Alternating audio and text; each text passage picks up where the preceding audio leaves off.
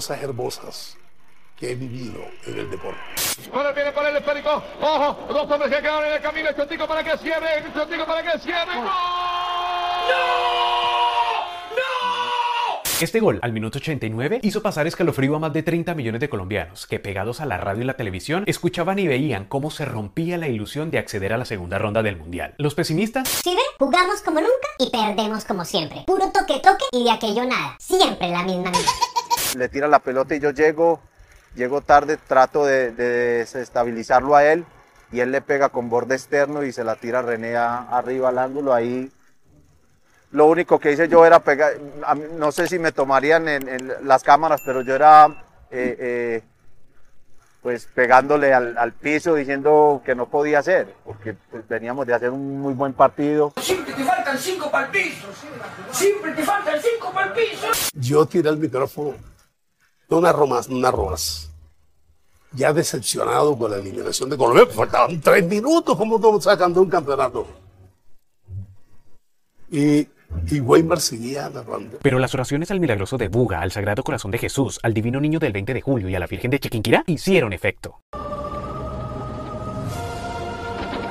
Una jugada que iniciamos desde atrás, con, sacando la pelota muy limpiamente.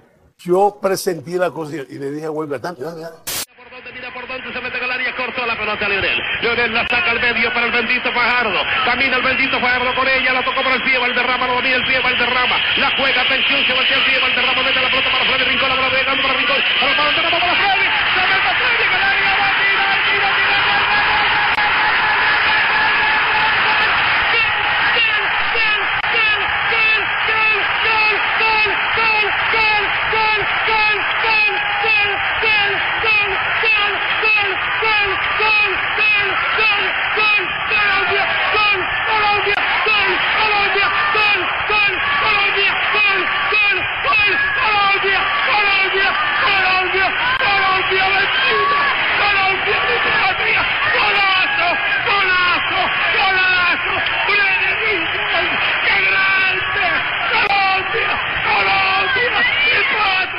Pero bueno, al final yo creo que la recompensa fue justa por, por lo que hizo Colombia en los 90 minutos. Empate de Colombia y Colombia clasifica a la segunda ronda de ese mundial con ese gol de Freddy. Esta jugada quedará guardada en la memoria de muchas generaciones como uno de los momentos más épicos del fútbol de Colombia. Sin embargo, hay personas que no reconocen su magnitud deportiva. Puro pelado marica.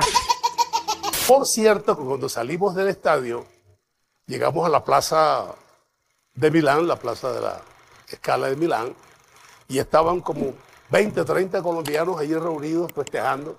Y cuando me ven, se me han pegado y me han hecho narrarles el gol en toda la plaza de Milán. Y he tenido que narrar otra vez el gol a capela en la plaza de Milán.